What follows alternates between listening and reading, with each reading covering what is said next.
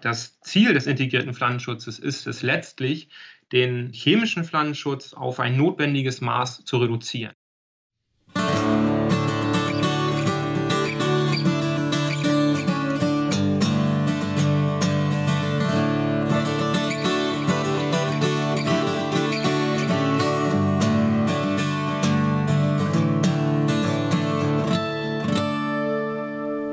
Hier ist Krautnah Folge 5. Hallo, schön, dass ihr wieder da seid. Moin, moin. Hier sind wieder Kaspar. Und David. Und vielleicht mal zur Erklärung, ich bin David, die Stimme, die ihr gerade hört, ist David und ich bin der Kasper. Das äh, hat sich äh, bisher nicht so äh, verfestigt wahrscheinlich. Ja, ne? Das scheint so. Wir haben eine richtig geile Folge für euch vorbereitet. Es geht um Pflanzenschutz und gerade brandaktuell dazu brühwarm reingekommen ist ja das neue Impulspapier von den Grünen, wo auch wieder klar wird, dass jetzt ganz viel überdacht wird, was Pflanzenschutz angeht, was Pflanzenzüchtung angeht.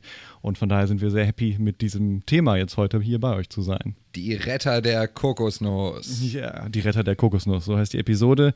Natürlich ist es ein bisschen ironisch gemeint, weil natürlich sind wir nicht die Retter der Not. Ne? Ich sag mal, die Gentechnik-Befürworter der Vergangenheit haben ja schon sich damit ins eigene Fleisch geschnitten, indem sie gesagt haben, wir werden den Welthunger äh, verhindern. Das ist natürlich nie eingetreten und wird wahrscheinlich auch nicht durch diese Methode allein eintreten.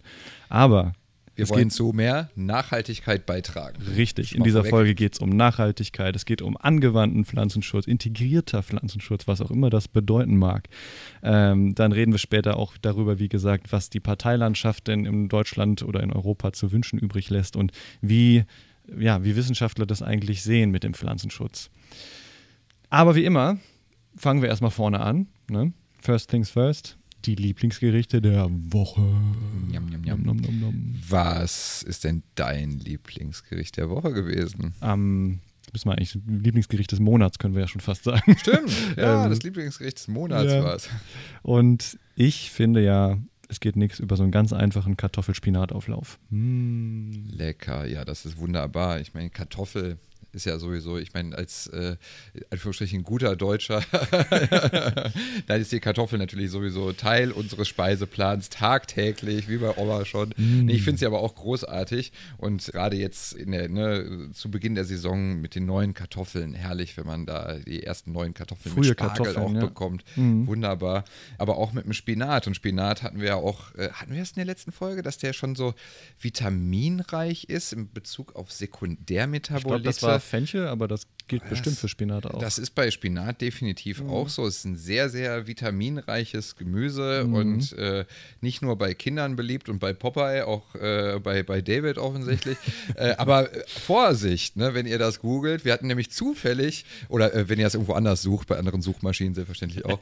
ähm, nee, aber wir hatten das Thema zufällig hier ähm, mal beim, beim Essen. Da fiel das Wort Oxalsäure und das ist, äh, ja, eben ein äh, auch ein Pflanzenstoff ne? und nicht alles Natürliche ist per se gut. Und diese Oxalsäure, wenn wir den zu groß nehmen, und da kommen wir wieder zu der letzten Folge, äh, die Dosis macht das Gift. Ja. Äh, die Oxalsäure kann in äh, hohen Konzentrationen schon relativ nierenschädigend sein. Also so gesund Spinat ist und sehr viele Vitamine hat, äh, muss man immer auch gucken, wenn man sich jetzt ausschließlich davon ernähren würde, und es hängt immer auch davon ab, nebenbei in welcher Wachstumsphase sich dieser Spinat befindet, welchen Stress er hatte und so weiter, äh, wie der Gehalt an Oxalsäure ist. Aber dann, wenn man sich sozusagen übermäßig äh, davon ernähren würde, könnte man davon auch äh, entsprechende Probleme bekommen. Und die Oxalsäure ist was total Interessantes, nutzen nicht nur die Pflanzen, sondern wenn wir in unserer Forschung uns mit den Interaktionen zwischen Pflanzen und Pilzen beschäftigen, ist die Oxalsäure auch was ganz Spannendes,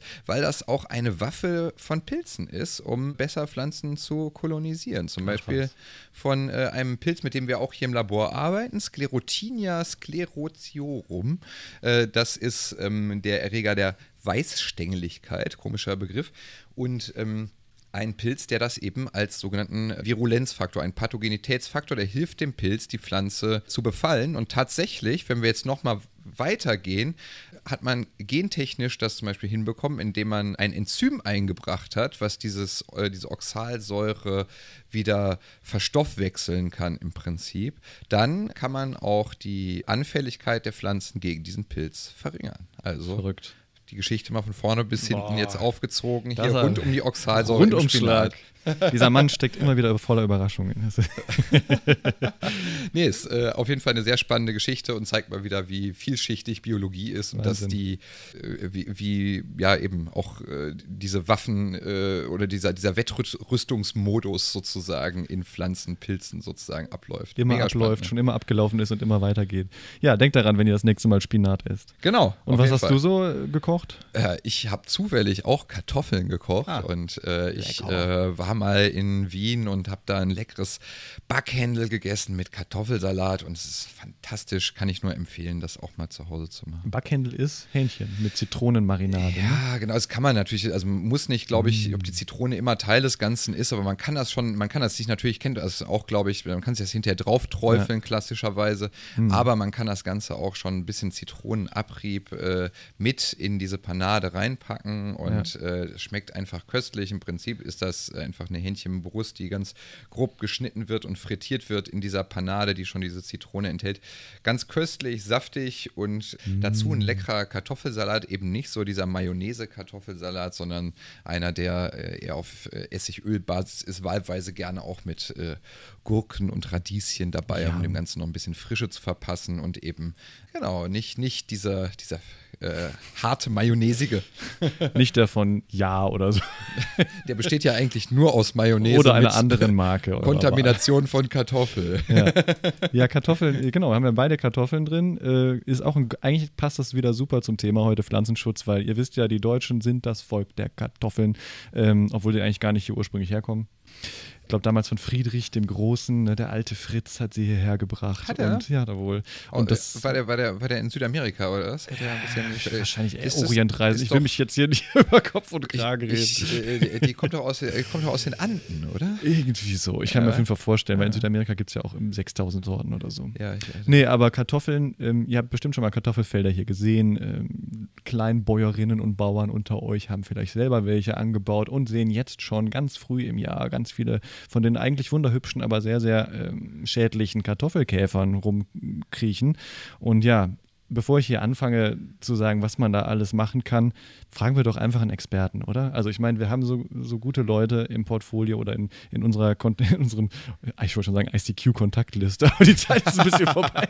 Aber der, äh, genau, also wir kommen jetzt einfach mal direkt zu unserem Experten-Talk mit jemandem, der sich im Pflanzenschutz extrem gut auskennt. Guter Plan. Ja, heute geht es um den Pflanzenschutz und uns zugeschaltet ist Dr. Hendrik Hanekamp, der für den Pflanzenschutzdienst der Landwirtschaftskammer Niedersachsen arbeitet. Hallo Hendrik, schön, dass du da bist. Ja, hallo David, hallo Kaspar, ich freue mich auch bei euch zu sein. Hör mal, ähm, wir würden direkt mit einer Frage starten. Wir haben wieder unglaublich viele Fragen zum Thema Pflanzenschutz bekommen und Viele Fragen zielen so ein bisschen in dieselbe Richtung, zum Beispiel von Sophia, die über Twitter gefragt hat, wie sähe die Landwirtschaft denn ohne Pflanzenschutz aus und welche positiven bzw. negativen Effekte hätte das auf das ganze System Landwirtschaft. Vielleicht kannst du dazu ein bisschen was referieren, bevor wir ähm, zu deiner Arbeit kommen.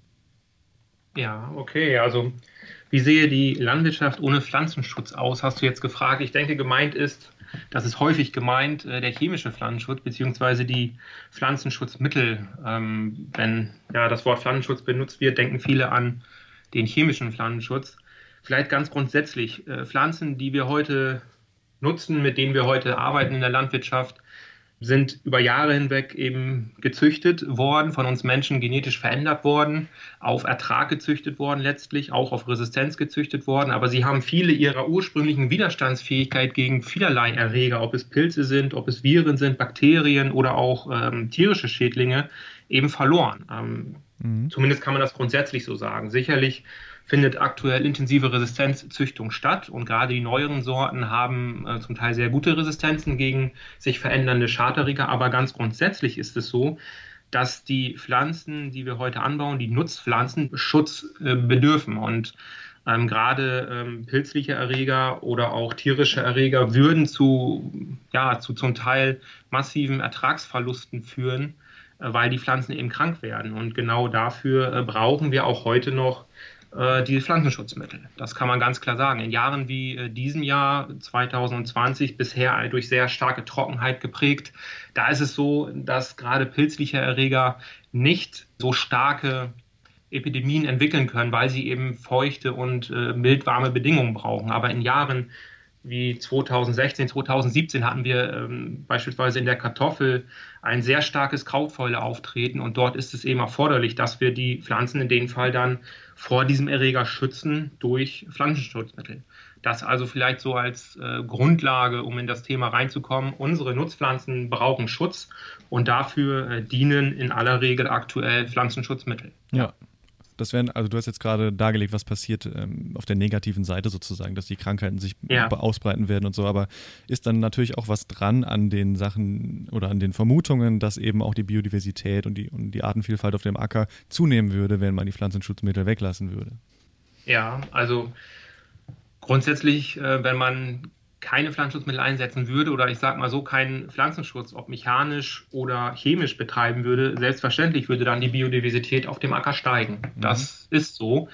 Ähm, die Ackerfläche an sich ist aber zunächst ja mal für, vom Landwirt äh, angelegt mit dem Ziel, dort Lebensmittel zu erzeugen, also pflanzliche Lebensmittel.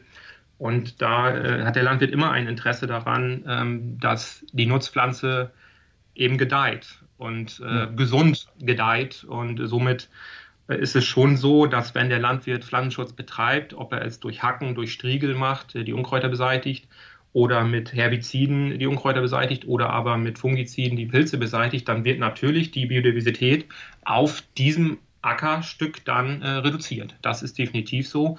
Und wenn man das so sehen möchte, die Reduktion der Biodiversität, äh, wenn man das als Negativbeispiel oder als Negativpunkt sehen möchte, wäre das einer. Das mhm. ist so. Ja. Ganz klar, ja. Ganz ja. klar.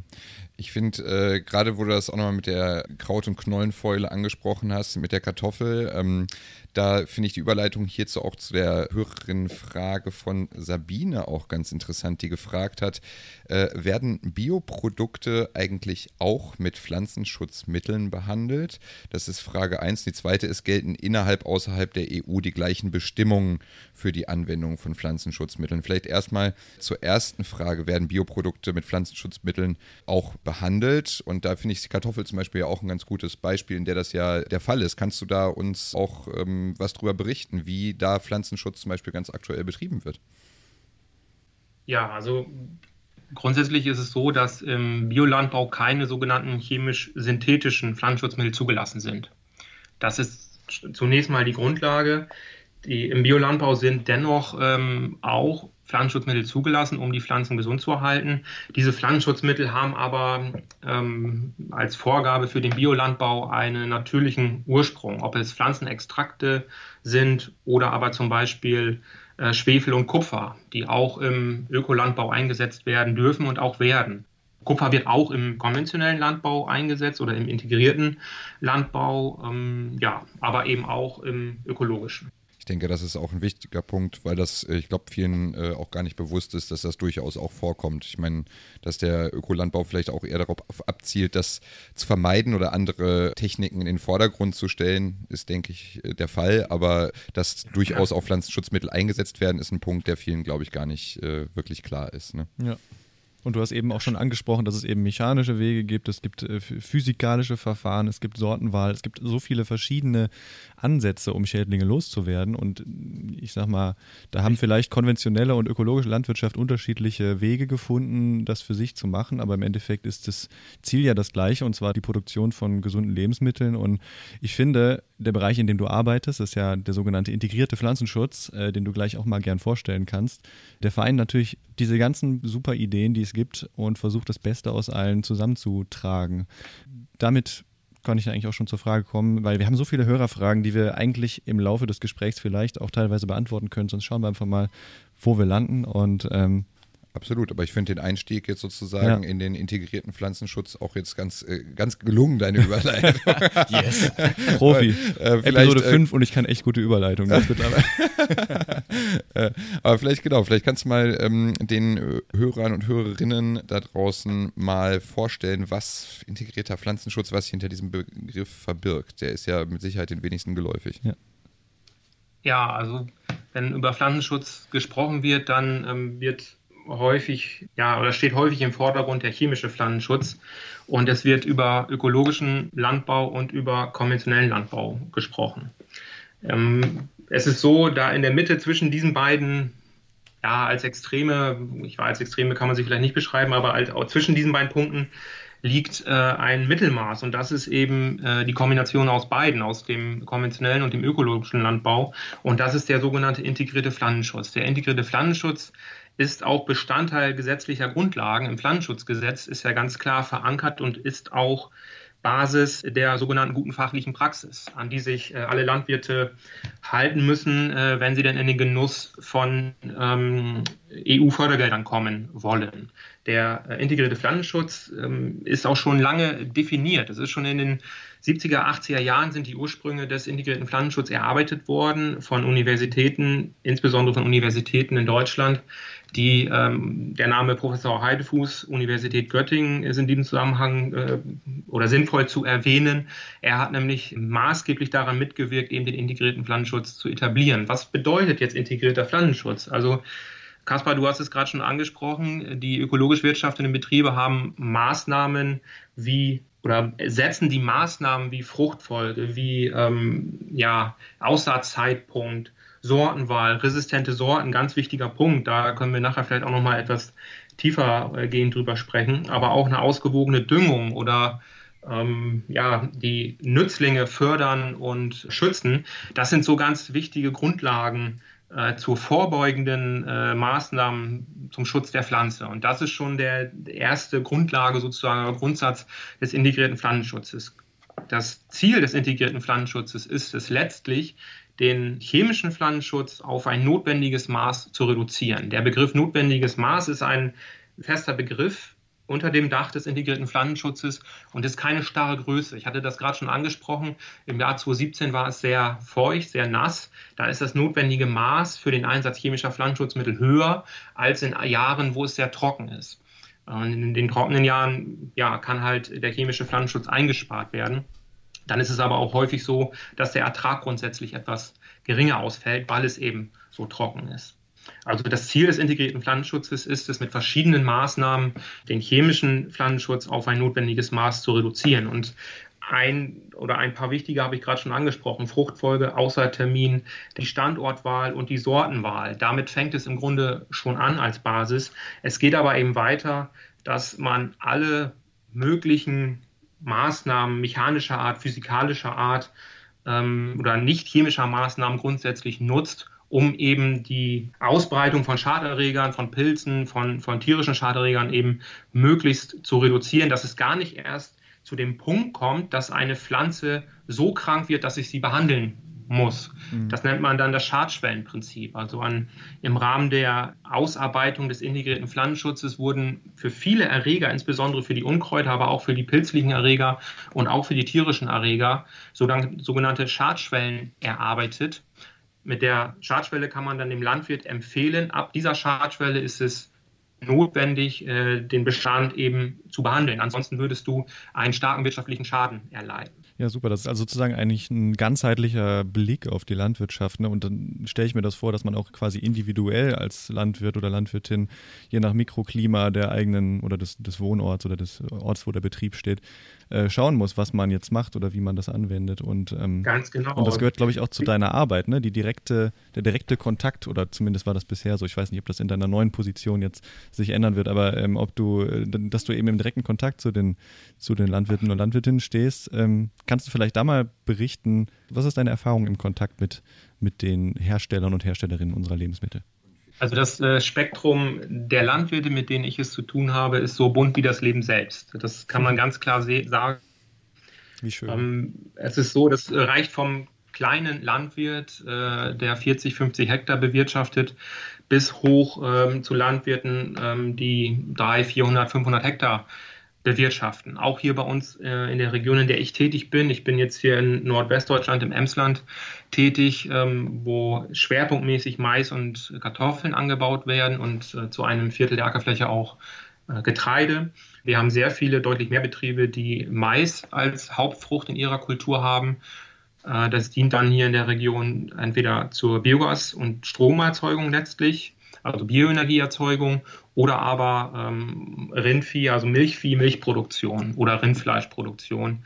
Ähm, das sind so die äh, groben Kategorien, die wir hier haben. Und die Basis meiner Arbeit ist tatsächlich äh, die Beratung der Landwirte. Das ist mein beruflicher Auftrag hier im, im Emsland und zwar die äh, Beratung bezüglich des Pflanzenschutzes und des Pflanzenbaus. Mhm. Das ist mhm. ähm, meine Aufgabe und das ist auch Bestandteil des integrierten Pflanzenschutzes. Es gibt die wunderschönen allgemeinen Grundsätze äh, des integrierten Pflanzenschutzes und dort steht eben ähm, dort drin ist verankert, dass Landwirte sich bezüglich der Ausbreitung von äh, Schadträgern auch informieren müssen, informieren sollen. Und das können sie eben bei uns tun. Also wir monitoren zum Beispiel Krankheiten, wir fahren in Flächen, wir schauen, wie sich Krankheiten äh, ausbreiten, wie sie das erste Mal in einer Saison auftreten, zu welchem Zeitpunkt und anhand Wetterereignisse und des Wuchses der Pflanzen versuchen wir dem Landwirt eben ähm, über die Beratung Instrumente an die Hand zu geben, damit er eben die Maßnahmen des Pflanzenschutzes möglichst äh, integriert umsetzt, so will ich mal sagen, und eben den chemischen Pflanzenschutz wirklich auf das notwendige Maß auch reduzieren kann. Der Punkt ist aber, dass diese Beratung von den Landwirten bei uns nachgefragt werden muss. Mhm. Und wir konkurrieren ein wenig mit ähm, ja, mit der Pflanzenschutzmittelindustrie oder mit dem Handel tatsächlich. Und der Hintergrund unserer Beratung ist natürlich, dass die Pflanzen gesund sind und der Landwirt letztlich auch bezüglich des Ertrages ein Optimum herausbekommt, auch des ökonomischen Ertrages auf der Fläche. Das Ganze natürlich vor dem Hintergrund einer Verträglichkeit mit dem Umweltschutz und mit dem Bodenschutz und auch letztlich der Gesundheit des Menschen für die gesunde Ernährung. Die, mhm. Der Hintergrund des Handels und der Industrie ähm, geht vielleicht manchmal in eine etwas andere Richtung. Das nehme ich zumindest hier wahr. Hm. Das heißt, ihr seid, ihr versucht natürlich sozusagen ähm, rauszufahren und festzustellen, ist jetzt tatsächlich ein Schaderreger da? Welcher Schaderreger ist das und gibt es ein erhöhtes Risiko für eine Infektion und ist es damit eben auch notwendig, tatsächlich für den Bauern zu behandeln? Äh, und da kann man sich gut vorstellen, dass da so ein gewisses Spannungsfeld auch mit äh, der Agroindustrie wahrscheinlich da ist, die gerne natürlich auch ihr Pflanzenschutzmittel, was sie produziert haben, verkaufen wollen. Mhm. Ne? Und das meinst du wahrscheinlich auch so ein bisschen dieses dieses Spannungsfeld, was da entstehen ja, kann. Ne? Ja. Genau, genau das meine ich. Das, ähm, so einfach möchte ich das aber nicht stehen lassen, denn mhm. es, ist, es kommt noch ein weiterer Aspekt hinzu. Es ist so, der Schwerpunkt der Landwirtschaft hier in der Region ist die Tierhaltung. Und es ist so, dass wenn wir feststellen, dass Schaderreger auftreten oder auch die Landwirte selbst feststellen, dass Schaderreger auftreten, dann ähm, ist es eigentlich erforderlich, dass man regelmäßig in die Flächen geht und sich die Entwicklung anschaut der, ähm, der Charterreger, also wie sich die Populationen in den Flächen entwickeln. Das kann je nach Sorte, je nach Standort sehr unterschiedlich sein. Und es ist so, dass das sehen wir aus Beobachtungen, dass ja im Zweifel ähm, eher, ja, wie soll ich sagen, aus Sicherheitsgründen, vielleicht aus einer Art Versicherungsgedanken ähm, heraus, dann eine Maßnahme eher ähm, gemacht wird, also eine chemische Pflanzenschutzmaßnahme eher durchgeführt wird, als noch ein, zwei Wochen zu warten. Das hat natürlich das Risiko, wenn man wartet, dass es zu einem starken Schaden führen kann. Mhm. Und wenn man nicht ähm, die Zeit hat, ähm, sich intensiv mit, den, mit der Entwicklung dieser Schadträger in der Fläche zu beschäftigen, dann sehe ich das auch aus Sicht des Landwirts, dass er einen Versicherungsgedanken, dass der mitschwingt dass dann gesagt wird, okay, im Zweifel machen wir jetzt eine Maßnahme, dann ähm, ist die Pflanze auf jeden Fall für die nächsten drei Wochen beispielsweise geschützt gegen den Erreger. Ja, das auch, Wenn ich den anderen Weg gehen würde, wäre das deutlich arbeitsintensiver und mit, mit viel mehr Arbeit verbunden. Ich würde mir das äh, wünschen an der einen oder anderen Stelle. Äh, aber das ist das, was ich eben wahrnehme. Das ist auch nicht nur bei uns in der Region so, das zeigen Beobachtungen vom Julius-Kühn-Institut, also Bundesinstitut für Kulturpflanzenforschung, ähm, die Untersuchungen in ganz Deutschland gemacht haben. Es ist also nicht nur bei uns so, es ist im Grunde in ganz Deutschland äh, so dieser Sicherheitsgedanke. Hm, kann man ja auch gut nachvollziehen. Und ich meine, äh, ist ja auch immer eine Frage der Kapazitäten. Kann man das überhaupt alles so erfassen? Du hast ja gesagt, es gibt ja nicht irgendwie den, kannst ja nicht pauschal betrachten. Wenn ich jetzt, ich sag mal, äh, in der einen Ecke von deinem Bezirk geguckt hast und da ist ein Pathogen gerade angekommen, dann bedeutet das ja nicht, dass das in einem anderen Bezirk auch auftritt. Und dann eben, wie du gerade gesagt hast, hängt es davon ab, welche Sorten habe ich, wie ist das Klima. Das ist also sehr vielschichtig. Mhm. Und das, finde ich, äh, erklärt auch ganz ja. gut, warum natürlich dieser Gedanke erstmal intuitiv glaube ich, äh, oft mitschwingt, zu sagen, lieber auf Nummer sicher gehen und einmal sprühen als einmal zu wenig, weil dann habe ich halt hinterher ein großes Problem. Ne? Ich kann mir auch das, vorstellen, dass äh, da aber die Digitalisierung auch wieder helfen kann. Also es werden ja bestimmt schon Ansätze gemacht, den integrierten Pflanzenschutz mit der digitalen Landwirtschaft so zu verbinden, dass man eben an einem Schlepper dran nicht nur ein intelligentes System hängen hat, was jetzt Düngen und, äh, und vielleicht auch Pestizide an ge gezielten Stellen ausbringen kann, sondern vielleicht auch direkt so eine Art Monitoring macht, während er übers Feld fährt um ja. zu sehen, wie ist der Schädlingsbefall, was habe ich in welchem Teil des Landes, vielleicht verbunden mit einer App, die einem dann irgendwie die Verbreitung und die epidemiologischen Daten in Deutschland irgendwie so verarbeitet. Ich kann mir schon vorstellen, dass es da Bestrebungen gibt, oder? Die Bestrebungen gibt es auf jeden Fall. Das sind dann häufig Betriebe, die äh, ja mehrere hundert Hektar bewirtschaften. Und ein solches System äh, lohnt sich eben, rentiert sich erst, wenn ich eine gewisse Fläche bewirtschafte. Und diese Systeme sind vielfach noch in den Kinderschuhen, sage ich mal, in der Entwicklung, gerade was die ähm, Beschreibung von Pflanzenkrankheiten oder Schädlingen angeht. Aber dort sind vielversprechende Ansätze gerade wenn wir über teilflächenspezifische äh, Applikationen sprechen von Pflanzenschutzmitteln, dass nicht auf der ganzen Fläche gleich behandelt wird, sondern insbesondere bei Herbiziden äh, ist das um, eher umsetzbar, denke ich, dass in, auf den Teilflächen eines Schlages, also einer, einer Ackerfläche, ähm, gehäuft Unkräuter vorkommen, dass auch dort dann gezielt behandelt wird und in anderen Teilbereichen eben weniger. Das wird auch schon umgesetzt aktuell und das ist auch eine sehr schöne, interessante, positive Entwicklung, muss ich sagen. Auf der anderen Seite die Digitalisierung des Monitorings, ähm, auch das schreitet auf unserer Seite voran dass wir, ich hatte das gerade schon angesprochen, dass wir ähm, Flächen, wir haben im gesamten Dienstgebiet Standorte, wo wir uns wöchentlich Flächen angucken, ob es jetzt Getreideflächen sind oder Kartoffelflächen. Und diese Informationen packen wir äh, in ein äh, Modell, ein, ein Berechnungsmodell, Prognosemodell. Und dieses Modell bezieht eben Temperatur, Niederschlag mit ein und kann dann für den Landwirt, der Landwirt kann dies abrufen online, auch äh, auf seinem Smartphone via App, wie die aktuelle Befallsprognose aussieht. Und diese Modelle, die prognostizieren dann sozusagen den Epidemiebeginn, wann erste Krankheitssymptome auftreten können und geben dem Landwirt eine optimale Entscheidungsfindung bezüglich eines, eines Spritztermins zum Beispiel. Mhm. Und das würde ich mir wünschen, dass das noch viel intensiver genutzt wird. Aber da kommen wir auch wieder zu dem Punkt, zeitlicher Aspekt. Die Landwirte müssen sich mit diesen Dingen äh, auseinandersetzen. Und da sind die Landwirte wie jeder andere Mensch eben auch sehr unterschiedlich. Und ihr braucht ja. wahrscheinlich auch entsprechende Analysekapazitäten. Das finde ich nämlich auch noch einen ganz interessanten Aspekt, jetzt auch im Zuge von Covid, wo das, denke ich mal, in der öffentlichen Debatte ein bisschen äh, präsenter ist. Ähm, wie kann ich überhaupt feststellen, ob ein Erreger eigentlich gerade da ist und welcher das ist? Ne? Ich meine, da wird jetzt gerade in dem. Zusammenhang viel diskutiert und da äh, habe ich mich gerade auch gefragt, gefragt, wie, wie macht ihr das? Geht ihr da ausschließlich sozusagen nach der Symptomatik? Äh, ihr geht aufs Feld und seht, oh, das ist ein typisches Symptom der Krankheit XY. Oder ähm, habt ihr Sporenfallen? Äh, geht ihr molekularbiologisch auch da dran? Äh, ist natürlich auch mal eine Frage der Kapazitäten, des Aufwandes, der technischen Möglichkeiten, die man hat. Kannst du kurz ein bisschen was erzählen, dass vielleicht die Hörerinnen und Hörer draußen sich auch darunter vorstellen können, wie man sowas angehen kann in der Praxis? Also da kommt es sehr auf den Schaderreger an, wie wir da vorgehen. Äh, das passiert sowohl äh, molekular, das passiert anhand von äh, Symptomfunden an Pflanzen, das passiert auch in Form von nicht Sporenfallen, sondern wenn ich jetzt zum Beispiel an den Maiszünsler denke, der Maiszünsler, das ist ein tierischer Schädling im Mais und es ist eine Motte, ein Schmetterling. Und da haben wir ähm, in ganz Niedersachsen verteilt, das ist auch in ganz Deutschland passiert das, aber wir eben jetzt auf Niedersachsen geschaut, mhm. stellen wir an verschiedenen Standorten jedes Jahr im Mais Pheromonfallen auf. Äh, die Pheromone äh, locken die Männchen der Falter an und diese Falter ja, landen dann eben in unseren Fallen und anhand der Anzahl der gefangenen Tiere können wir sagen, äh, erstens natürlich, ob er überhaupt vorkommt und anhand der Anzahl der Tiere in den Fallen, wie stark ist der Besatz. Und anhand dieser Ergebnisse geben wir dann eben auch Empfehlungen heraus bezüglich der Bekämpfung. Und gerade das mit der Maiszünsler ist ein sehr gutes Beispiel bezüglich des integrierten Pflanzenschutzes. Ähm, der kann nämlich auch in der praktischen Landwirtschaft, also nicht nur im Gewächshaus, wo der integrierte Pflanzenschutz bezüglich Nützlingen sehr intensiv und gut umgesetzt wird.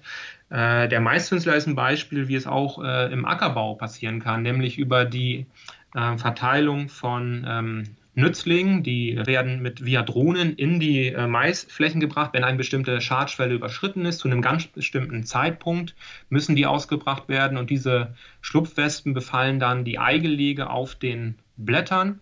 Diese Zeitspanne ist nur sehr kurz, sind wenige Tage, wenige Wochen.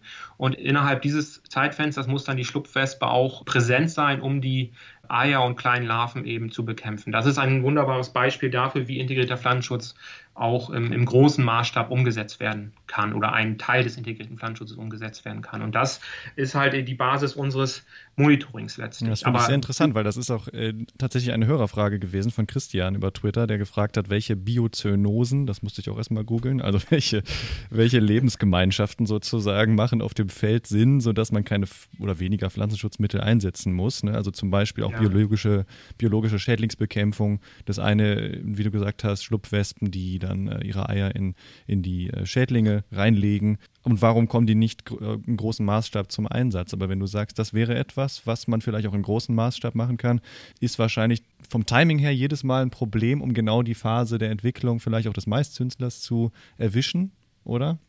Ja, das ist eine ganz große Herausforderung, vor allem die äh, Schlagkraft. Also die ja. Schlagkraft, äh, wie viel Fläche schaffe ich pro Tag äh, auszubringen ja. von diesen, äh, das sind so kleine ich sag mal, halber Tennisball groß, äh, halber Tischtennisball Größe haben diese Kugeln, die dann in den Flächen ausgebracht werden. Mit den Drohnen funktioniert das schon sehr gut, aber das eine ist eben die Schlagkraft zu dem Zeitpunkt, wo ich es brauche. Das andere ist der Wirkungsgrad und der Wirkungsgrad ist äh, nicht so hoch wie beispielsweise die konventionelle Maßnahme dann durch eine Insektizidbehandlung. Ja. Wir, ähm, wir sind hier in Niedersachsen zum Glück noch in großen Teilen des intensiven Maisanbaus noch verschont von dem Maiszünsler.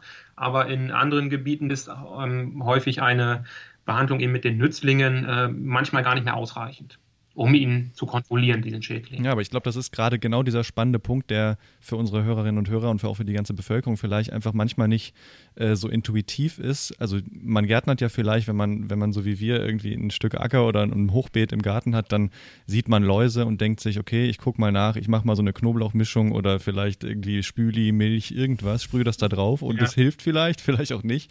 Aber es ist eben nicht immer unendlich skalierbar. Und das ist, glaube ich, gerade dieses, äh, was schwierig zu verstehen ist. Warum muss man in Anführungszeichen Gift auf den Acker bringen? Warum geht es nicht doch anders irgendwie? Ne? Ich glaube auch nochmal hinzuzufügen, ich glaube, das, das, das Ausfallrisiko im Privaten ist ein bisschen geringer natürlich auch. Ne? Natürlich. Ne? Also ich meine, da kann man auch eher mal was ausprobieren und ja. sich sagen, oh Mist, jetzt ist äh, aber meine Geranie leider ziemlich verlaust.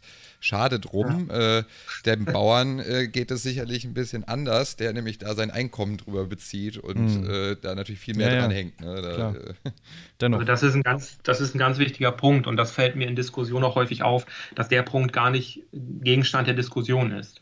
Also der, der ökonomische Teil äh, des, ja, der Gesunderhaltung der Pflanzen. Das macht ein Landwirt ja nicht, weil er aus Jux und Dollerei. Also er hat da ja ein klares ökonomisches Interesse dahinter stehen. Mhm. Und das ist nun mal möglichst äh, gesunde Pflanzen zu haben, damit diese Pflanzen in der Lage sind, den maximalen Ertrag zu generieren. Mhm. Und ähm, mit diesem Ertrag, entweder er füttert mit diesem Ertrag seine Tiere, seine Biogasanlage, wo Ökostrom mit produziert wird, oder aber er liefert äh, Getreide ab und äh, wir haben Brötchen am Sonntagmorgen auf dem Tisch liegen. Und äh, das, da kann ich vielleicht nochmal ähm, die, der, oder die Bedeutung von Pflanzenschutzmitteln gegenüber Sortenresistenz. Mhm. Ja, da gerne. bin ich gerne. ein sehr großer Freund und Verfechter von ähm, Sortenresistenzen. Also ich bin über die Züchtung, über die Pflanzenzüchtung, über die Resistenzzüchtung zum Pflanzenschutz gekommen, zum, ja, zu meinem heutigen Job, wenn man so will. Also im Studium habe ich mich mit der Pflanzenzüchtung, speziell der Resistenzzüchtung, intensiv beschäftigt. Im Rahmen meiner Promotion habe ich dann an der Schnittstelle gearbeitet, nämlich der Anpassung von pilzlichen Erregern an resistente Sorten, dass äh, die Erreger sich eben verändern und ähm, Resistenzen in Pflanzen überwinden und somit die Pflanzen dann anfällig werden. Und es ist aber so, grundsätzlich sind resistente Sorten, sollten resistente Sorten immer die Basis des Anbaus sein, um dann, damit die Pflanzen in der Lage sind, sich selbst ähm, gesund zu erhalten oder dass sie gar nicht erst krank werden. Aber ähm, diese Resistenzen stoßen irgendwann auch an ihre Grenzen, vor allem dann, wenn sich ein Erreger angepasst hat, dann äh, muss es nämlich schnell gehen. Und äh, beispielsweise 2014, 2015 hat es eine Anpassung des Gelbrosterregers gegeben an Resistenzen im Weizen und der Tritikale. Und das hat dazu geführt, dass in den Jahren, in 2013, 2014 war es, glaube ich, wenn ich mich recht erinnere, dass wir eine massive Gelbrostepidemie in Deutschland haben. In vielen äh, Weizenflächen äh, auf den Betrieben war nicht mehr grün zu sehen, sondern zum Teil wirklich gelb zu sehen. Und wenn man mit der mal durch die Flächen gegangen ist, dann war der Schuh und die Hose unten wirklich gelb von Pilzsporen, weil eine so massive, massiver Befall dort war. Und in solchen Fällen ist die Resistenz eben überwunden von heute auf morgen. Die mhm. Rostsporen, die fliegen hunderte von Kilometern weit, sind, verbreiten sich also sehr schnell. Und in dem Fall ist es dann einfach notwendig und auch gut, dass wir äh, Pflanzenschutzmittel haben, die in dem Fall eingesetzt werden konnten, um die Ernte ja, zu retten in dem Fall. Mhm. Ähm, das, das ist so ein Beispiel, wo halt die, ähm, die Resistenzzüchtung dann an ihre Grenzen stößt und ich ähm, ja, dankbar dafür bin, denn ich, dass wir Pflanzenschutzmittel haben, das muss man so sagen und ich muss das ich sehe die Pflanzenschutzmittel genauso wie ein, ein, ähm, eine Errungenschaft der wissenschaftlichen Forschung, wie eben auch die heutigen Möglichkeiten, die wir mit der Resistenzzüchtung haben. Und ich finde, wir sollten da ein gesundes Maß finden, diese zusammenzuführen. Ich ja. sehe ganz klar, dass wir bei der Nutzung von Resistenzen noch großes Potenzial haben, was aktuell noch lange nicht ausgeschöpft ist. Und ich würde mich wirklich freuen, wenn wir das ausschöpfen könnten und dürften auch. Das ja. sehen wir, denke ich, genauso. Ja, ja ich wollte gerade sagen, also irgendwie ist auch gerade die Corona-Zeit ist gerade optimal, weil man so eine Analogie einfach herstellen kann. Ja. Pflanzen können nicht einfach, wenn sie krank sind, Social Distancing machen. Die können nicht einfach nach Hause gehen und zu Hause sitzen. Das ist einfach die, natürlich äh, stecken die dann das ganze Feld an. Und ich finde, das ist einfach klasse da, äh, und vielleicht hilft das auch beim Verständnis dieser ganzen, des ganzen Themas. Also, äh, es kamen auch Fragen rein, kann man Pflanzen so düngen, dass sie resistenter sind? Das ist ja eigentlich eine super Frage, ne? Vielleicht, also man weiß es nicht, aber ja, also das, das, das ist genau das. Also, das ist so eine Art Impfung, da wird natürlich dran gearbeitet. Kannst du gerne auch gleich noch was dazu sagen. Aber dieses ganze ähm, der Maiszünsler als Beispiel eben zum Beispiel, ist ja nicht nur so, dass der Maiszünsler den Mais anknabbert, sondern durch die, ähm, ja, durch die Fraßspuren treten ja dann Pilzkrankheiten, wo du ja auch ein Experte drin bist, rein in die Pflanze und diese Pilze äh, produzieren wieder Toxine, die sich bis in unsere Lebensmittel reintragen. Also das geht einfach immer weiter, dieses Problem. Und ja, wie du schon sagst, eine resistente Sorte ist schon mal wirklich eine super Basis und es gibt ja Verfahren und es gibt resistente Sorten und es gibt Möglichkeiten, sowas herzustellen und zu züchten und auch schnell herzustellen, wenn jetzt zum Beispiel eine Resistenz aufgetreten ist, relativ schnell eine neue ähm, bereitzustellen. Diese Methoden gibt es ja. Also da, da gibt es, also das Stichwort Düngung, das war ja, glaube ich, auch eine, ja. Frage. Du hattest sie ja, ja gerade. Kommen wir erstmal dazu, genau. Das war von. Und ähm, auch das Thema Mikroklima ähm, oder vielleicht auch Social Distancing. Das kann man in diesem Zusammenhang vielleicht mhm. sogar auch anbringen. Ja. Ähm, also die Düngung ist auch elementarer Bestandteil des integrierten Pflanzenschutzes. Ich will da mal das Beispiel ähm, Winterweizen und den, den pilzlichen Erreger Mehltau nennen. Ja. Äh, Mehltau oder andersrum, wenn wir Winterweizen aussehen, das wird im Herbst ausgesät und er steht über den Winter auf den Flächen. Wenn diese Flächen oder wenn es im Herbst lange warm war, die Flächen feucht waren und wir hohe ähm, äh, Düngemengen auf den Flächen haben, dann führt das dazu, dass der Weizen sehr stark in den Winter geht, also sehr stark entwickelt, sehr weit entwickelt. Das heißt, auf der Fläche sind keine Einzelpflanzen zu sehen, wir sehen einen dichten grünen Teppich. Und das führt dazu, dass im Frühjahr und vielleicht manchmal auch schon im Herbst das Mikroklima im Bestand sehr feucht ist, der Wind kann nicht da durchpusten und die Blattoberflächen abtrocknen und das wiederum äh, begünstigt die Bedingungen äh, für den Mehltauerreger. Und das führt dann häufig dazu, dass auf Flächen, wo die Düngung nicht optimal ist, wo sie vielleicht zu hoch war, wo, dass wir in denen, auf den Flächen dann eben äh, stärkeres Auftreten des Mehltauerregers haben. Das ist übrigens auch ein Grund, weshalb die Getreidereihen äh, stehen häufig in größeren Abständen im Ökolandbau. Das hat den Hintergrund erstens, dass es gehackt werden kann, dass in diesen Reihen gehackt werden kann. Es hat aber auch darüber hinaus den Effekt, dass der Wind viel besser durch die Fläche kann. Äh, das Mikroklima ist nicht so äh, feucht warm, sondern eher trocken und ähm, ja, durch den Wind auch sind die Oberf Blattoberflächen schnell trocken. Das führt dazu, dass der, ähm, ja, die Epidemie in der, in, in, der Ökofläche eine weniger große Chance hat, sich schnell zu verbreiten. Und das könnte man unter dem Begriff Social Distancing bezüglich Covid übertragen jetzt äh, auf den Rost oder den Mehltau äh, im Ökoweizenfeld. Ja. Weil die Pflanzen eben, da stehen weniger Pflanzen auf dem Quadratmeter und zwischen den Pflanzen sind dadurch natürlich größere Abstände. Das hat natürlich auch zur Folge, dass, das muss man der Ehrlichkeit halber dann auch erwähnen, dass der Ertrag insgesamt auch ähm, geringer ist. Ja, ja pro, pro, Fläche, Fläche weniger Pflanzen. Ne? Genau. Das äh, genau. leuchtet natürlich ein. Aber cool, ich meine, wieder eine Facette mehr des integrierten Pflanzenschutzes, woran man überall schrauben und drehen kann und äh, Effekte erzielen kann. Ne? Aber ich möchte trotzdem ja. nochmal auf die, auf die Sorten zurückkommen, weil gerade Weizen ist ja Hexaploid, also kurz für die Hörerinnen und Hörer, hat äh, mehrfache Genomversionen in jeder Zelle und das macht es besonders schwierig, den zu züchten und da äh, genetisch was zu mm, verbessern, sag ich mal. Und gerade die Mehltauresistenz, das ist die sogenannte MLO-Resistenz. Die packe ich euch direkt mal in die äh, Show Notes. Also eine, ja, David eine sich auch mal eingehend mit beschäftigt. Ich bin eventuell, eventuell habe ich meine Bachelorarbeit darüber geschrieben. ähm, genau, das ist doch das Beispiel, wieso jetzt die neuen gentechnischen Methoden, die neuen Züchtungsmethoden vielleicht doch gerade bei solchen polyploiden Pflanzen wirklich nützliche Tools sein könnten, um da schnell Resistenzen zu erzeugen. Oder, Hendrik? Das sehe ich ganz genauso.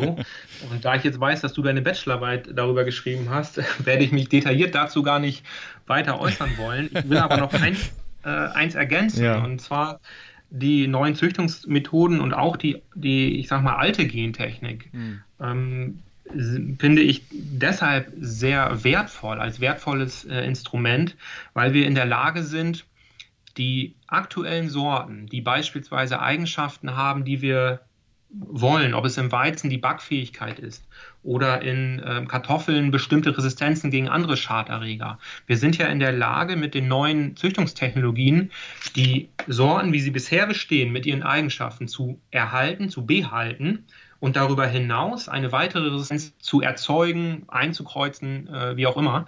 Äh, und das hat den großen Vorteil, dass wir bei der Kreuzung nicht immer wieder durch eine wirkliche Kreuzung äh, bei Null anfangen, dass wir wieder den ganzen Selektionsprozess durchlaufen müssen und die Resistenzeigenschaften wieder ja, wieder äh, per Zufall äh, auslosen sozusagen, um am Ende dann wieder einen Genotyp zu selektieren über Rückkreuzungsschritte, der dem ursprünglichen mit der neuen Resistenz entspricht. Und das ist für mich der große Vorteil. Ich will da mal den Bereich Kartoffel ansprechen. Ich gehe jetzt weg vom Weizen, Entschuldigung, aber. Ja, kein Problem. Ich habe auch die perfekte Überleitung dazu eigentlich. Weil Kartoffeln hatten wir eben schon, sind super lecker. Und du hattest mir auch was geschickt. Wir machen ein kurzes Päuschen und sind dann gleich wieder da. Hier Kaspar, Hendrik und David. Bis gleich.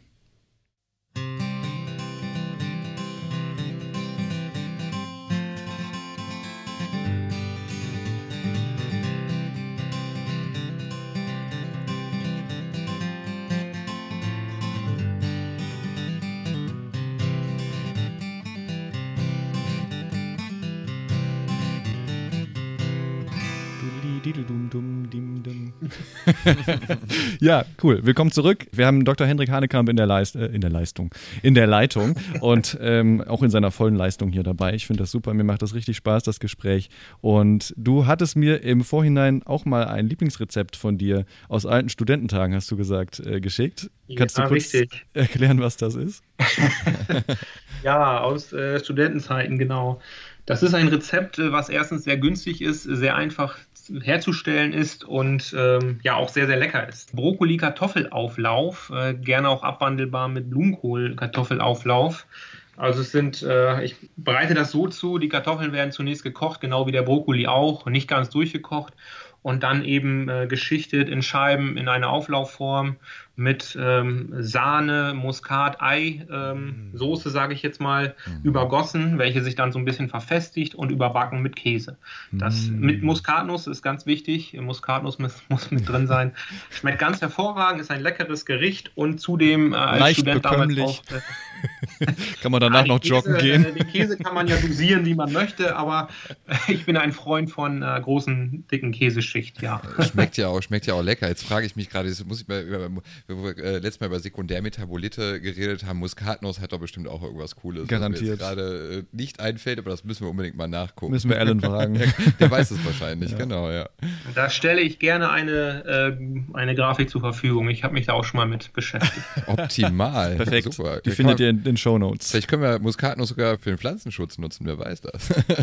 Aber vielleicht sogar ja, für die Kartoffel. Nicht. Ja, wir haben jetzt gerade alle drei Gerichte mit Kartoffel aufgerufen. Ähm, wir sind ja auch quasi drei Kartoffeln, die sich unterhalten und die Welt hört zu. aber, aber war, war, ein totaler ähm, Zufall, ehrlich ja, gesagt. Aber Hendrik, du wolltest eben noch was über Kartoffel äh, und Schaderreger auf der Kartoffel erzählen. Ähm, ja, genau. Also wir sind über den, über den Weg der Resistenzzüchtung und der neuen Züchtungstechniken zu dem Punkt gekommen, eben, dass wir dadurch so gute Möglichkeit haben, die alten Eigenschaften bestehender Sorten beizubehalten und diese durch weitere zu ergänzen.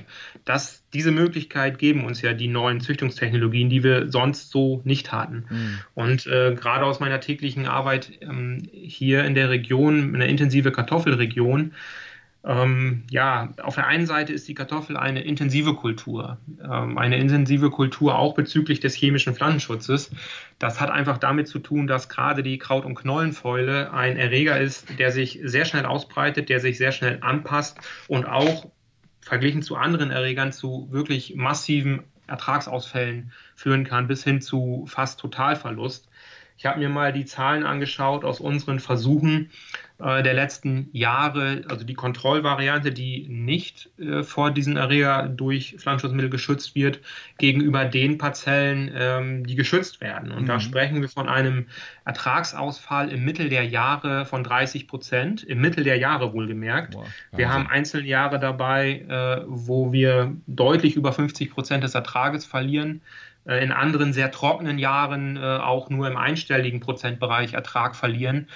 In den Jahren ist es aber auch so, das war gerade letztes Jahr so, ist es so, in den trockenen Jahren, wo sich die Krautfäule einfach nicht so stark ausbreiten kann, äh, ist grundsätzlich der Kartoffelertrag sehr gering. Ja. Das freut also den Landwirt dann auch nicht. Man sagt immer, Krautfäulejahre sind Kartoffeljahre. Das mhm. heißt, in den Jahren, wo viel Regen fällt, wo viel Krautfäule da ist, ist der Ertrag grundsätzlich auch sehr hoch, weil wir eben mit den Fungiziden in der Lage sind, die Kartoffel vor diesem Erreger zu schützen. Ähm, ja, das mal nur so als Erläuterung, warum der chemische Pflanzenschutz gerade in der Kartoffel sehr wichtig Wahnsinn, ist, ne? ja. um den Ertrag zu sichern. Ähm, ich weiß nicht, ob ihr schon mal von den Behandlungsindizes gehört habt zu verschiedenen Kulturen in Deutschland. Es ist äh, erhoben worden, wird regelmäßig erhoben vom Julius Kühn Institut. Mhm. Ich habe mal äh, die Zahlen mitgebracht für die wichtigsten Kulturen. Der Behandlungsindex drückt im Grunde die Intensität des chemischen Pflanzenschutzes in der Kultur aus. Äh, und der ähm, bezieht die Anzahl der Spritzüberfahrten ein, die Aufwandmengen und auch die Teilflächenbehandlung. Und daraus berechnet sich dann eine Zahl. Okay. Und äh, das ist so, bei der Kartoffel liegt diese, oder ich fange mal bei der geringsten Kultur an, mit dem geringsten Aufwand an chemischen Pflanzenschutz. Das ist, oh Wunder, der Mais. Also der Mais hat tatsächlich von den Ackerkulturen in Deutschland den geringsten Behandlungsindex von zwei. Und dahinter stehen fast ausschließlich Herbizide. Wenn wir dann mal weitergehen. Ähm, nochmal kurz, äh, Entschuldigung, nochmal kurz zum Verständnis. Ja. Zwei heißt also, heißt also im Grunde zweimal im Jahr oder in der Saison muss was nein, aus. Nein, nein, also die, die Behandlung des, des oder die Unkrautbekämpfung im Mais, ob jetzt im ökologischen, mechanisch oder im integrierten oder konventionellen äh, Landbau äh, mit Herbiziden, passiert in der Regel im Mai sage ich jetzt mal. Mhm. Ausschließlich im Mai. Und die Zahl 2 ist jetzt eine, über eine Formel berechnet. Okay. Darin enthalten sind die Anzahl Überfahrten, die Aufwandmengen. Wenn ich also, jedes Pflanzenschutzmittel hat eine maximale Aufwandmenge, die zugelassen ist, vom, auf gesetzlicher Basis eben, mhm. sage ich mal, maximal 2 Liter pro Hektar. Wenn der Landwirt jetzt 1,5 einsetzt, reduziert sich der Index eben entsprechend. Mhm. Und äh, die Zahl liegt beim Mais als Behandlungsindex bei 2. Nur mal zum Vergleich dazu in den Getreidekulturen in Deutschland, ähm, je nach Getreidekultur etwas unterschiedlich, aber im Grunde liegt die bei 4, weil wir dort nicht nur die Herbizide haben, sondern auch vor allem die Fungizide und in Einzelfällen vielleicht auch ein Insektizid. Wenn wir über den Raps gehen, dort liegt der Behandlungsindex bei 6 und wenn wir die Kartoffel ansprechen, dann liegt der Behandlungsindex bei 15 bis 16. Mhm. Das ist also ein großer Unterschied und daran kann man eben sehen, wie intensiv die verschiedenen Kulturen gefahren werden, um den Ertrag abzusichern. Und ich finde, da wird dem Mais äh, häufig Unrecht getan. Er ist so ein bisschen das, das gebrannte Kind, äh, die böse Pflanze auf dem Acker, der Mais. Ich weiß nicht warum, an der Pflanzenschutzintensität kann es nicht liegen. Mhm. Ähm, also um, um auf die Kartoffel äh, nochmal zu kommen. Ja. Ähm, Ich habe mir auch nochmal angeschaut von diesem Behandlungsindex 15, das ist eine dimensionslose Zahl, die nehmen wir einfach mal so hin. Ähm, davon entfallen 80 Prozent auf Fungizide. Mhm. Ja, und das zeigt einfach, wie, wie gravierend, was für eine große Bedeutung die Krautfäule hat bei der Kartoffel. So, und da den Ansatz bei der Kartoffel äh, über resistente Sorten zu haben, über, die konventionelle über den konventionellen Züchtungsweg ist halt sehr, sehr schwierig. Mal angenommen, es gibt aktuell ein, ein zwei Sorten, die ein oder zwei Resistenzgene tragen gegen die Kraut- und Knollenfäule aber aufgrund der extrem schnellen Anpassungsfähigkeit des Erregers, mal angenommen, diese, diese Sorte wird flächendeckend angebaut, dann mhm. ist dieses Resistenzgen innerhalb eines, zwei Jahre, maximal drei Jahre, ist es überwunden und die Züchtung von 15, 20 Jahren ist dann ja nicht umsonst gewesen, aber dann schon wieder nichts mehr wert sozusagen ja. in der Sorte. Und da gibt es eben Ansätze über die alte Gentechnik, äh, die Möglichkeit eben aus alten Verwandten der Kartoffel, aus Artverwandten, eben Resistenzgene zu suchen. Das passiert grundsätzlich so in, in, in der Basiszüchtung. Aber hier ist es eben erfolgreich gelungen, eine Batterie an Resistenzgenen, so will ich es mal nennen, zu ähm, definieren und zu, ähm, ja, zu, wie sagt man denn? Kombinieren vielleicht. Ne? Nee, zunächst mal will ich sie einfach nur beschreiben und haben. Ich, ich will wissen. Charakterisieren. Äh, charakterisieren, genau. Dass ich diese Resistenzgene eben zur Verfügung habe für die Züchtung. Mhm. Und jetzt ist ein Projekt, das ist eine Uni Wageningen in Holland gelaufen, mittlerweile auch schon im Feldversuch. Also es funktioniert das ganze Prinzip, nämlich dahingehend, dass alte Sorten genommen werden, die hoch anfällig waren, aber auf anderen Wege interessante Eigenschaften hatten. Dort wurden beispielsweise drei der zwölf gefundenen Resistenzgene eingekreuzt, eingezüchtet über gentechnische Methoden. Und das hat eben dazu geführt, dass diese Sorte 80 Prozent des Fungizideinsatzes eingespart hat, bei gleichem Ertrag. Mhm. Verglichen mit der Sorte, die identisch ist, bis auf dieser drei Resistenzgene. Und durch diese charakterisierten Resistenzgene, die zwölf insgesamt, die auch in der Fläche angebaut werden und dahingehend gemonitort werden, ob sie vom Erreger überwunden wurden.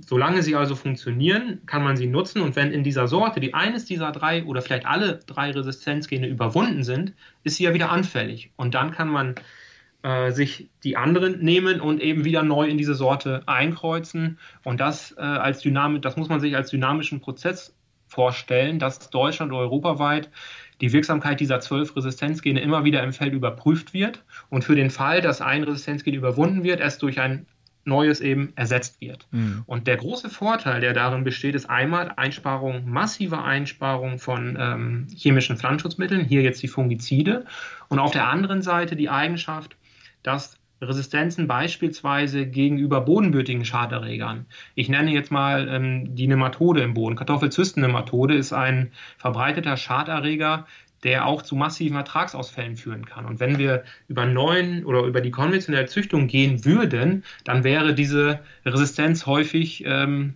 oder ist schwer übertragbar und über diese Gentechnikmethoden, einerseits die Phytophthora-Resistenz, also Kreuzfäule-Resistenz, könnte man wunderbar dann mit den bestehenden Resistenzen verbinden. Mhm. Und das würde ich mir tatsächlich wünschen. Das würde uns äh, ähm, im Pflanzenschutzbereich sehr weiterhelfen, vor allem wenn wir die politische Vorgabe haben, eben den chemischen Pflanzenschutz möglichst zu reduzieren und was auch ein, ein wichtiges und richtiges Ziel ist, den chemischen mhm. Pflanzenschutz eben auf das notwendige Maß zu reduzieren. Da könnten uns die neuen Züchtungstechnologien sehr elegant und wunderbar helfen. Ja. Das ist auf jeden Fall die nachhaltigste Form des Pflanzenschutzes, ja. wenn die Pflanze sich selber ja, schützen kann. Auch die Nachhaltigkeitsziele ja ne? der EU sind doch eigentlich so definiert. Ich weiß nicht. Jeder meine Erntebauer weiß ja jetzt auch, dass äh, gerade der Kartoffelkäfer umgeht. Und wenn der Kartoffelkäfer noch nicht mal das größte Problem ist auf dem Kartoffelacker, dann könnt ihr euch vorstellen, wie gravierend das ist. Also wir sind gerade jeden Tag dabei, diese Käfer abzusammeln und es gibt ja wirklich keine andere Möglichkeit, als die platt zu treten. Also, das kann also der Bauer leider nicht machen. Der bei, bei, auf euren Flächen, wenn er anfängt, den Kartoffelkäfer nee. Abzusammeln, dann ist das wieder so Eben. wie aus den Erzählungen unserer Großeltern, wo man sich dann, glaube ich, im, im Sommer dann irgendwie zusammengefunden hat und seine Sommerferien gerne auch mal auf dem Kartoffelacker verbracht hat, um zusammen abzusammeln und äh, dann nicht in Urlaub zu fahren. Ja. Also gerade der Kartoffelkäfer ist auch ein gutes Beispiel. Einerseits kann er massiven Schaden anrichten, das ist so. Auf der anderen Seite ist er ein Beispiel auch, ähm, dass wir Schadschwellen, also das Schadschwellenprinzip des integrierten Pflanzenschutzes dort anwenden können. Mhm ähm, dass wir eben ab einer bestimmten Schadschwelle sagen, bei x Käfern pro Pflanze mhm. oder äh, wie viel Käfer pro Laubblatt, Larven, nicht die Käfer, sondern bei den Larvenstadien schon, wird dann eben ab einem bestimmten Stadium dem Landwirt empfohlen, ab jetzt solltest du etwas gegen diese Käfer unternehmen und in dem Fall tatsächlich dann mit einem Insektizideinsatz, ja. um die Pflanze zu schützen. Und da gibt es auch noch eine, eine fast traurige Geschichte, muss ich sagen, bezüglich einer Resistenz in Kartoffeln. Es gab Mitte der 90er Jahre beziehungsweise Anfang der 90er Jahre erfolgreich den, den Ansatz, ähm, BT-Resistenz in Kartoffeln zu kreuzen, zu nutzen über gentechnische Methoden, um die Kartoffel resistent gegen den Kartoffelkäfer zu machen. Und das war auch erfolgreich. Die Kartoffel ist 1995 in den USA äh, auf den Markt gekommen, hat zu Spitzenzeiten eine Fläche von 20.000 Hektar erreicht. Und die, diese Kartoffeln waren tatsächlich resistent gegen den Kartoffelkäfer. Natürlich immer mit dem Risiko, dass sich auch der Kartoffelkäfer an dieses Resistenzgen anpassen kann und diese damit überwinden kann. Es hat aber dazu geführt, in den Flächen, dass die Insektizideinsätze, insbesondere auch der kritischen äh, oder kritisch diskutierten Neonicotinoide, mhm. die konnten dort weitestgehend ersetzt werden durch diese Resistenz in der Sorte. Es war aber so, 95 ist sie auf den Markt gekommen, ist dann von 0 auf 20.000 Hektar relativ stark bis Ende der 90er angestiegen und dann schlagartig war es vorbei. Der Hintergrund oder zunächst mal der Name dieser Sorte, das lief unter dem Namen New Leaf Potato, New Leaf, mhm. also neue Blattkartoffel. Ähm, der Grund, dass das eingebrochen ist, sind massive Proteste gegen gentechnisch veränderte Nahrungsmittel gewesen. Das waren nämlich Kartoffeln, die von McDonald's und ähm, ja, anderen Fastfood-Ketten genutzt wurden. Und ähm, ja, es wurde massiv eben gegen McDonald's dann dort gearbeitet, äh, demonstriert, dass man doch nicht gentechnisch veränderte Kartoffeln in der Pommeschale haben möchte. Und dann hat oder haben die Abnehmer dann sofort gesagt, schnell gesagt, äh, bloß keine äh, GVO-Kartoffeln äh, bei uns auf den Tischen, dann haben wir ein riesen Marketingproblem. Und damit sind von heute auf morgen diese Kartoffeln wieder verschwunden, obwohl sie schon sie existierten und waren auch äh, erfolgreich. Ja. ja. das ist ein fast trauriges Beispiel dieser Geschichte. Auch das wäre wunderbar, wenn man sie heute nutzen könnte. Absolut. Ja. Und jetzt ist das Thema Neonicotinoide präsenter denn je, beziehungsweise durch die Verbote ähm, ist aber trotzdem einfach mit äh, einfach ein großes zentrales Thema derzeit. Ne? Und ähm, Absolut, da hätte ja. man natürlich was, was äh, beitragen können, hätte man dafür gesorgt, dass diese Pro also dass das sozusagen diese Kartoffel sich halten kann. Ne? Ja, ich kann nur Und sagen, das ist irgendwie gescheiterte Wissenschaftskommunikation, schon wieder, finde ich. Weil wenn es diese, dieses genau. Misstrauen genau. in der Bevölkerung gibt, wenn es diese Akzeptanzprobleme gibt, muss man halt einfach vorher erklären, was Sache ist. Die Leute wollen es nicht hören, teilweise, das kann ich verstehen. Die Leute können es auch vielleicht nicht verstehen, weil sie nicht den Hintergrund haben. Aber es ist letztlich so, dass wir in der Pflicht sind, das zu erklären, was wir hier tun, einfach damit der Verbraucher überhaupt die Chance hat oder die Verbraucherin, genau. das nachzuvollziehen, warum es sinnvoller ist. Und wie wir schon gesagt haben, wenn man selber mal auf dem Acker ist und dann sieht, wie der Befall tatsächlich ist und nicht nur, sich nur vorstellt, dass wir alles irgendwie, dass die Bauern sich irgendwie beklagen auf hohem Niveau. Nein, das ist wirklich schlimm teilweise und dann ist doch wirklich eine resistente Kartoffel, die beispielsweise ein Sekundärmetabolit selber herstellen kann, die dem Kartoffelkäfer gar nicht schmeckt, ist doch eigentlich die ökologischste Methode, den abzuwehren. Viel besser als irgendwas äh, an, an, Chemikalien zu sprühen. Und ich glaube, das könnte man auch dem Verbraucher transportieren. Insofern, wenn man jetzt sich, so, ich sag mal, so eine Art Fingerprint da drauf hätte und sagen würde, guck mal, was, was normalerweise da eingesetzt wurde, um diese Kartoffel zu produzieren, brauchen wir eben, so wie du das gerade gesagt hast, diesen Index, den könnte man ja auch, ich sag mal, in eine Farbskala äh, umrechnen und auf dem Produktkennzeichen sagen, so, da ist aber eine Menge reingeflossen an ja. Pflanzenschutz zum Beispiel.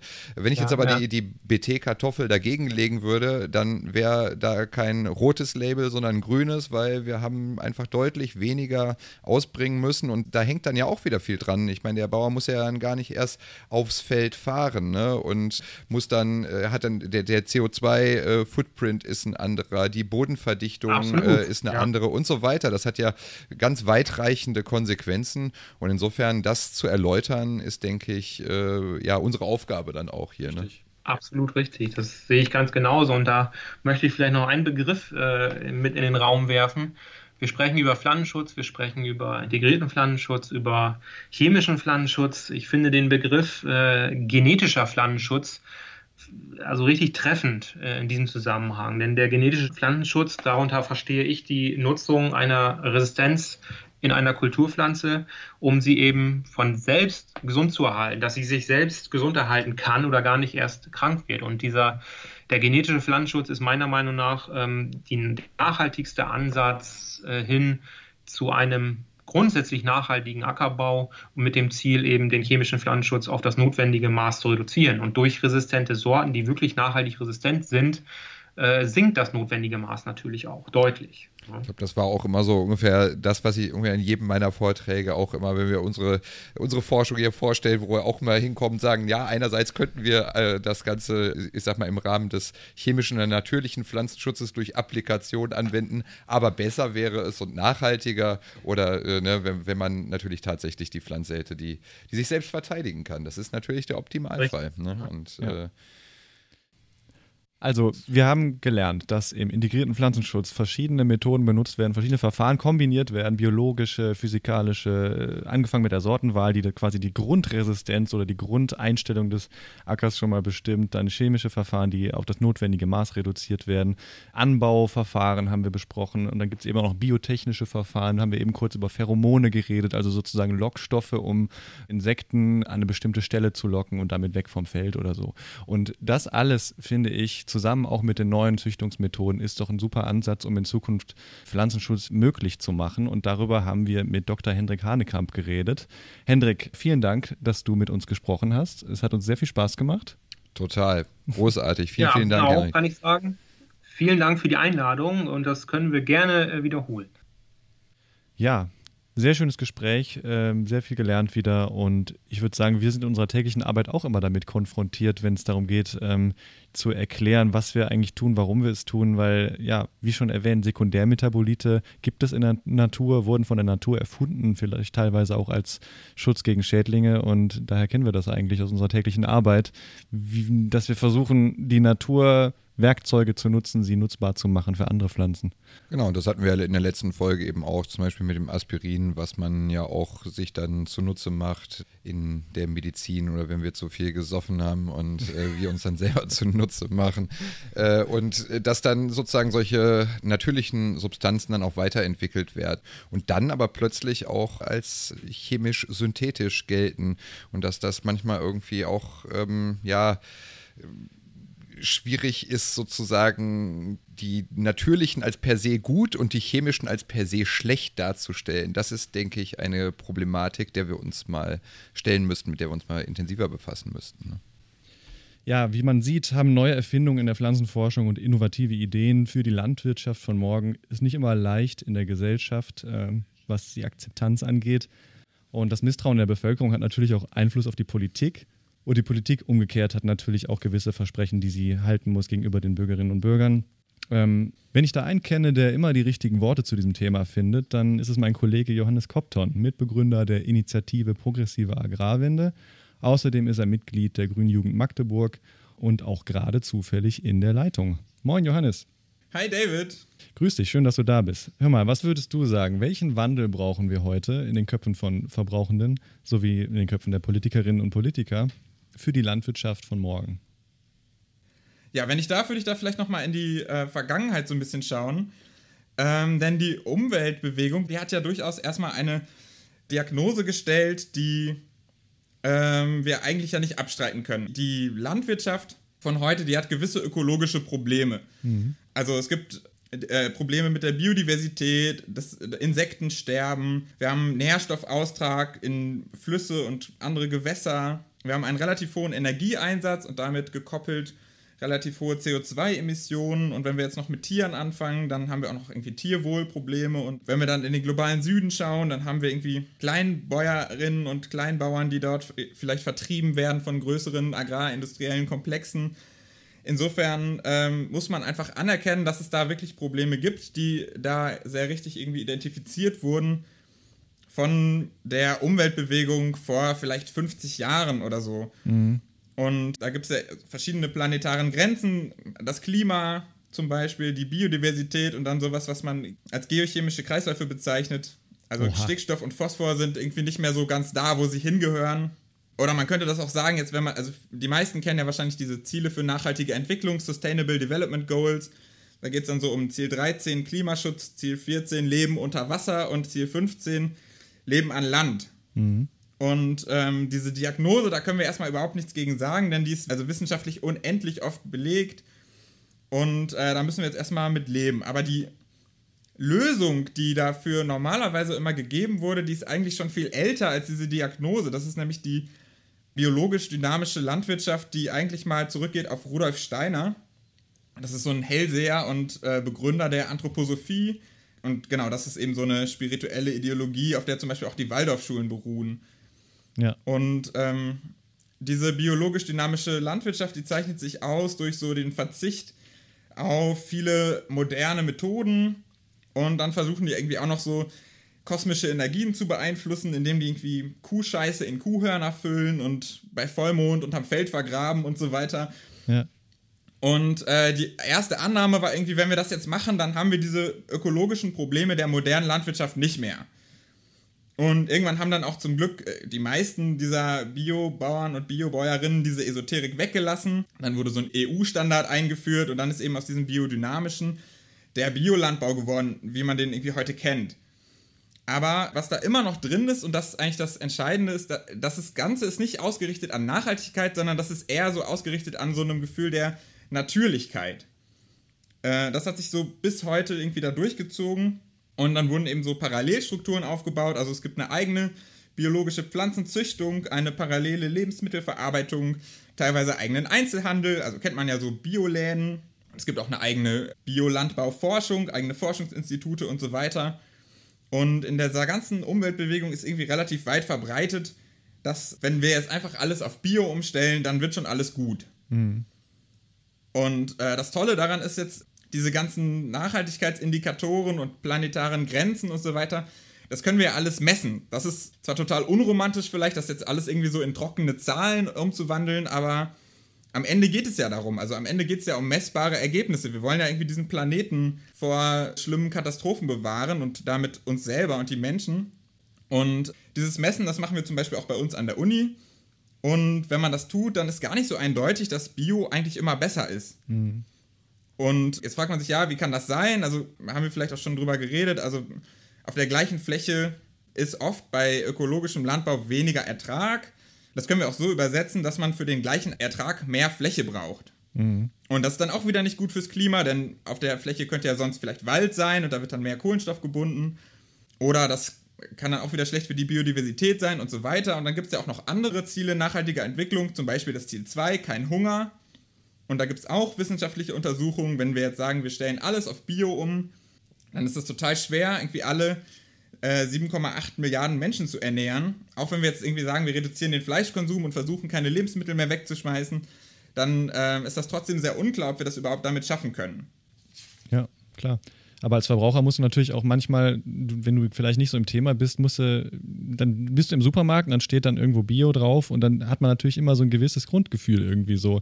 Und glaubst du, ähm, glaubst du, das ist das, der springende Punkt, dass eben die, der Biolandbau sich entwickelt hat aus dieser ganzen, wie du eben gesagt hast, biologisch dynamischen Landwirtschaft, Rudolf Steiner, und dass daraus sozusagen eine Art Kult, vielleicht kann man das so nennen, entstanden ist, der, der eher auf das Bauchgefühl oder auf das Gewissen des Verbrauchers oder der Verbraucherin abzielt, mehr als auf die nachhaltige Landwirtschaft dahinter? Ja, genau. Also man muss fairerweise natürlich sagen, das hat sich alles total weiterentwickelt und von diesen esoterischen Ursprüngen ist in den meisten ähm, Bio-Landbausachen jetzt nicht mehr so viel übergeblieben, aber es ist eben trotzdem noch so, dass die Nachhaltigkeit nicht unbedingt das oberste Ziel ist, sondern dass es immer noch sehr viel Wert darauf gelegt wird, dass das alles natürlich ist. Und das muss ja nicht immer das Gleiche sein. Ja. Und ähm, was wir daran eben sehen, das Ganze ist ziemlich kompliziert und komplex und die Leute wollen es oft irgendwie einfacher haben oder wenn man sich in, in der Supermarktkasse oder am Supermarktregal entscheiden muss, dann ähm, hat man ja keine Möglichkeit, da jetzt erstmal irgendwie 20 Aufsätze drüber zu lesen und sieben wissenschaftliche Studien zu vergleichen und die Daten auszuwerten und so weiter. Und dann ist man aber, wenn man das zu, sich zu einfach macht, ganz schnell bei solchen Sachen, das hört man dann oft irgendwie, die einen sagen, ihr zerstört unsere Lebensgrundlagen und die anderen sagen, ihr nehmt in Kauf, dass Leute auf der anderen Seite der Welt verhungern. Mhm. Und äh, dann wird so eine Diskussion ganz schnell total unangenehm. Und die Situation, die wir haben, ist ja eigentlich immer noch die, dass die Diagnose stimmt. Wir haben irgendwelche Umweltprobleme, die wir auf jeden Fall lösen müssen, sonst kriegen wir ganz große Probleme. Aber auf der anderen Seite haben wir eben auch noch die Situation, dass wir alle Leute irgendwie satt kriegen müssen. Und dann gibt es vielleicht auch noch andere Sachen, die wir da anbauen müssen, vielleicht Kleidung und so weiter. Das kommt dann noch dazu. Mhm. Und da finde ich eigentlich das Spannende ist, dass wir ja schon, die, also wir haben ja jetzt diese zwei Systeme, also so ökologisch und konventionell, wenn man so will. Und das bedeutet ja, dass wir eigentlich schon eine total große Vielfalt von Lösungsansätzen haben. Und ähm, ich finde es eigentlich ganz spannend. Man kann da natürlich ganz viel kombinieren und das Beste von beiden Seiten sich irgendwie heraussuchen. Und dann ist die Frage, was ist das Beste? Da können wir uns vielleicht die Frage stellen, äh, was bringt uns denn jetzt näher an das Erreichen dieser Nachhaltigkeitsziele? Und das ist eigentlich eine Aufgabe der Wissenschaft, das herauszufinden, weil das ist ja alles messbar und da kann man Studien drüber machen und Untersuchungen. Und dann kann man da auf Ergebnisse kommen, welche Aspekte jetzt von den verschiedenen Anbauparadigmen oder von den verschiedenen Systemen irgendwie äh, vorteilhaft sind und welche wir davon nutzen sollten und welche nicht so. Ja. Mit dem großen Überziel, eben diese Nachhaltigkeitsziele zu erfüllen, ja, genau, oder zu erreichen. Wenn wir uns darauf einigen, dass diese Nachhaltigkeitsziele äh, erstmal das sind, was wir anstreben sollen, dann sind wir auf jeden Fall in der ganzen Diskussion schon vielleicht einen Schritt weiter. Du bist ja auch Mitglied von Bündnis 90 Die Grünen und könntest du da vielleicht in ein, zwei Sätzen mal zusammenfassen, was du dir wünschen würdest in der Politiklandschaft, aber vielleicht auch gerade bei dieser Partei, weil da vielleicht aufgrund der Historie schon die, der größte ähm, ja, der größte Wandlungsbedarf, aber vielleicht auch die größte Kapazität und, äh, wie sagt man, die größte, das größte Potenzial für so einen Wandel, für so einen Sinneswandel da ist. Was würdest du dir wünschen, was äh, die Parteilandschaft in Zukunft der Landwirtschaft entgegenbringen kann? Ja, also ich finde, ganz deutlich wird diese Spannung immer so ein bisschen am Thema Gentechnik. Da habt ihr ja auch schon viel drüber gesprochen und ich glaube, dass die Hörer und Hörerinnen von diesem Podcast auch wissen, dass aus wissenschaftlicher Sicht eigentlich einiges dafür spricht, das äh, als Werkzeug in seinem Werkzeugkoffer äh, zu haben, wenn es um Pflanzenzüchtung geht eben um irgendwie für mehr Nachhaltigkeit in der Landwirtschaft zu sorgen. Und das ist eben genau so so ein Ding, was überhaupt nicht reinpasst in dieses geschlossene System der Natürlichkeit, wie es irgendwie so im Ökolandbau und in der alten Ökoszene so sehr verbreitet ist. Und da äh, finde ich das jetzt schon auch ganz spannend, dass die jüngere Generation da tendenziell sowieso schon etwas offener mit umgeht und etwas offener ist. Die ist ja dann oft sozialisiert durch Bewegungen wie Fridays for Future, ich ja auch, und da geht es dann wirklich um messbare Nachhaltigkeit. Also mhm. dieses ganze Natürlichkeitsding, das funktioniert beim Klima ja auch überhaupt nicht. Also hm. Braunkohle aus der Erde zu buddeln und anzuzünden, das ist ja total natürlich. Aber gutes also, Beispiel, ja. Ja. Das ist, das ist viel natürlicher, als sich Silizium-Halbleiter aufs Dach zu schrauben. Aber trotzdem würden wir ja nicht irgendwie anzweifeln, dass also Solarstrom viel nachhaltiger ist als Kohlestrom oder so, ne? Ja. Und ähm, Genau, deswegen ist da bei der jüngeren Generation eher schon eine Offenheit da, was solche Sachen angeht. Gentechnik ist da ja vielleicht auch so ein bisschen extremes Beispiel. Also wenn das jetzt noch um andere Methoden geht und so, dann ist da sowieso alles noch immer so ein bisschen differenzierter. Da gibt es dann nicht so diese ganz krasse Ablehnung. Und insofern würde ich mir einfach insgesamt wünschen, dass es eine ja, wissenschaftlichere und ergebnisorientiertere Debatte gibt. Also wir, wir haben ja alle mehr oder weniger die gleichen Ziele und dann geht es eher so um die Methoden und ich denke, da sollten wir viel mehr auf das Ergebnis jetzt gucken, als dabei, wie jetzt unser Bauchgefühl jetzt so innerhalb des Weges, dieser, also wie unser Bauchgefühl sich jetzt damit fühlt, wenn wir bestimmte Sachen einsetzen, die es vielleicht einfach vor 20 Jahren noch nicht gab. Ja. Ja, ich finde, diese, dieser äh, Podcast trägt ja auch ganz toll dazu bei, dass man da sich mehr so Gedanken drüber macht, ähm, was sind jetzt eigentlich die Ziele, die wir haben und wie können wir sie so ergebnisorientiert erreichen. Und genau das ist ja auch das, was wir äh, bei der progressiven Agrarwende versuchen. Ja, perfekte Überleitung sogar. ich wollte eigentlich noch, genau, also liebe Hörerinnen und Hörer, wenn, ihr, wenn euch das gefallen hat und wenn ihr mehr über Johannes und äh, seine Arbeit und seine Gedanken und äh, die progressive Agrarwende hören und lesen wollt, dann schaut doch mal vorbei auf progressive-agrarwende.org. Da vor allem die ersten Artikel von Johannes, äh, jetzt muss ich kurz nachschauen. Die Geister der Vergangenheit und Agrarwende neu denken passen hier gut zum Thema. Lest euch das mal durch, lasst Kommentare da. Auf Twitter könnt ihr ihm auch folgen, da heißt er CyberÖko, was eigentlich auch wieder das vom Namen her schon das kombiniert, was wir möchten. Hör mal, ich danke dir sehr für dieses Gespräch. Ja, vielen Dank für die Einladung. Gerne wieder. Ja, wieder ein neuer Denkanstoß. Was denkst du darüber? Absolut. Also ich meine, davon kann ich jetzt eigentlich das meiste unterschreiben. Eine messbare Nachhaltigkeit. Das ist ein super Ziel, finde ich, wenn wir uns darauf einigen, dass Nachhaltigkeit das Ziel ist. Und ich glaube, es ist schon mal ein wichtiger Schritt, sich darauf zu einigen, dass das ein wichtiges Ziel ist. Wenn man das mhm. so definiert hat, dann ist man schon mal einen Schritt weiter und dann kann man sich auch weiter noch über die Methoden auseinandersetzen. Aber eben rein wissenschaftlich gesehen ist es, denke ich, einfach nur sinnvoll und zielführend, eben alle Technologien ähm, auszuprobieren, ihnen allen eine Chance zu geben, sie miteinander zu kombinieren und damit das Bestmögliche zu erreichen und damit eben dieser Nachhaltigkeit immer ein Stück näher zu kommen. Ja. Und ähm, das ist natürlich, ich meine, Gentechnik ist natürlich jetzt wieder auch ein äh, Thema gewesen, ist für uns natürlich hier auch ein zentraler äh, Punkt unserer tagtäglichen Arbeit und auch immer was, was einem dann immer wieder ein bisschen aufstößt, wenn man dann im Supermarkt steht und auf allen möglichen Produkten dieses ohne Gentechnik-Label sieht und man sich fragt, ja, aber wäre es nicht manchmal sinnvoller, rein in puncto Nachhaltigkeit betrachtet, wenn da jetzt Gentechnik drin wäre. Wäre es nicht also viel schlauer? Ich meine, man hat ja so eine Tierwohl-Debatte äh, und ein entsprechendes Label ja ins Leben gerufen. Man kann jetzt auf seinen Fleischprodukten erkennen, ob das Tier, naja, zumindest grob, äh, wie es gelebt hat, mhm. äh, ob es jetzt unter ganz schlimmen Bedingungen oder vielleicht ein bisschen angenehmeren Bedingungen sein äh, Leben genießen konnte, in Anführungsstrichen. Und ähm, Wäre es nicht denkbar, so eine Art Nachhaltigkeitslabel vielleicht, haben wir vorhin ja auch einmal kurz drüber gesprochen, auch einzuführen oder ich, ich, ist vielleicht in der Umsetzung schwierig, aber mal drüber nachzudenken, dass es tatsächlich so sein könnte, wenn man jetzt sagt, da, da ist Gentechnik drin, aber gerade weil wir das haben, und das ist ja auch gerade in der Diskussion mit dem Hendrik gewesen, mhm. wir haben eine genetische Resistenz eingebracht. Deswegen haben wir viel weniger Pflanzenschutzmittel ausbringen müssen, weniger, also das hat, hat das gesamte Ökosystem äh, ähm, sozusagen geschützt. Man hat weniger CO2 ja. emittiert, man hat den Boden weniger verdichtet, man hat viele ja, positive Dinge eigentlich dadurch geleistet, dass man eine resistente Pflanze anbaut. Und mit der Gentechnik haben wir einfach, und das ist, denke ich, unstrittig, einfach mehr Möglichkeiten. Und auch so wie der Hendrik das vorhin so schön auch dargestellt hat, hat natürlich die Möglichkeit eben auch in die etablierten Sorten, die wir nicht umsonst seit langem anbauen, da gezielt etwas reinzubringen. Also diese Chance, sich zu nehmen, das ist ein ganz großer Verlust für die Gesellschaft. Äh, das ist absolut mein Standpunkt und deswegen würde ich mich sehr dafür einsetzen, wenn man da, ich sag mal, eine Art messbare Kenngröße auf so einem Produkt hätte, die einem anzeigen würde, dass sozusagen wie, wie die Bilanz dieses Produkts war. Ja. Und wenn man und gerade dann, auch die Ökobilanz, also viele sagen ja genau. Ökolandbau, Ökobilanz und genau das, was der Ökolandbau, was ihn so attraktiv macht, warum so viele sagen, dass, äh, warum machen wir nicht nur Ökolandbau? Das finden wir ja auch. Also vielleicht kommt das gar nicht so rüber, aber Ökolandbau, wenn man das flächendeckend machen könnte, wäre natürlich das Nonplusultra, wäre super für, für, die, für die Tiere, die auf dem Acker leben und so weiter.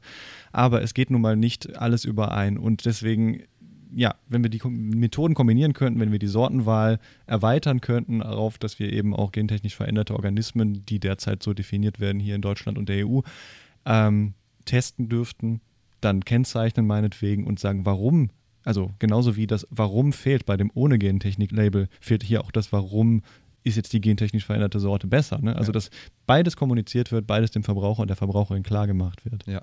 Und auch abseits der Gentechnik, natürlich bin ich absolut auch ein Verfechter dafür, natürlich auch andere Technologien. Ne? Ich meine, jetzt die ganzen Ingenieurswissenschaften, die sozusagen äh, zur Landwirtschaft beitragen, wenn wir diesen Bauernhof 4.0, die digitale Landwirtschaft sehen, diese Daten, die alle zur Verfügung stehen, äh, zu integrieren und mhm. zu nutzen für ein intelligentes Management auf dem Feld. Also eben ein bisschen moderner moderner das zu betrachten und eben mit den technischen Möglichkeiten. Es gibt solche Dinge wie Elektromobilität, die hier an der Uni äh, bearbeitet werden, genauso wie Leichtbau und die Sensorik. Das heißt, das smarte Erkennen sozusagen von meinem Ziel. Ist das jetzt die Nutzpflanze oder ist das jetzt das Beikraut, was meinen Ertrag schmälert? Kann ich das gezielt ansteuern? Kann ich das vielleicht auch auf einem nicht chemischen, physikalischen Weg beseitigen, das ja. Unkraut jetzt in dem Fall, ohne dass ich aber dabei meine Nutzpflanze schädige und äh, dann aber auch weiterdenken, was, was, wie, wie kann ich das Maximum an CO2 binden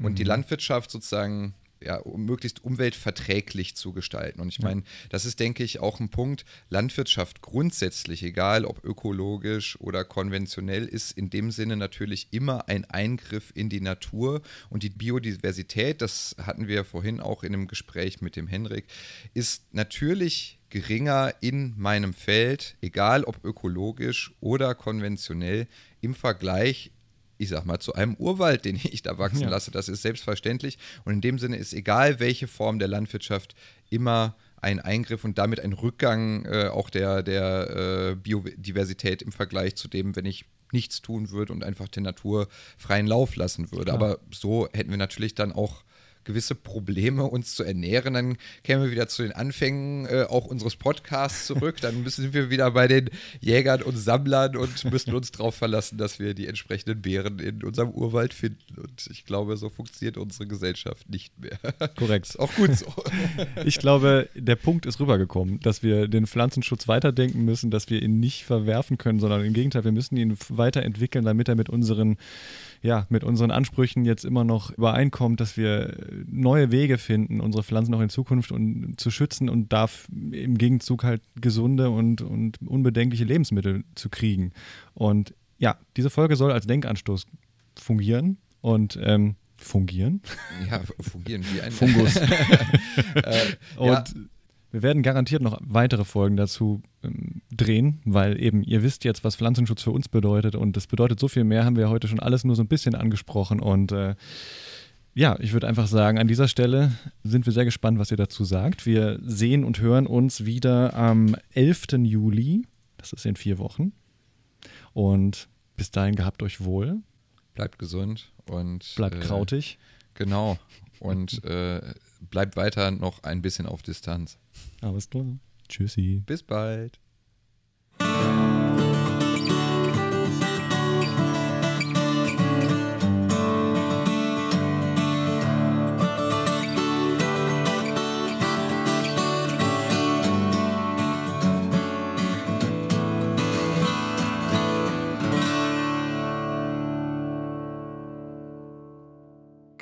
Krautnah ist Teil des Hochschulwettbewerbs im Rahmen des Wissenschaftsjahres 2020 und wird gefördert von Wissenschaft im Dialog und dem Bundesministerium für Bildung und Forschung.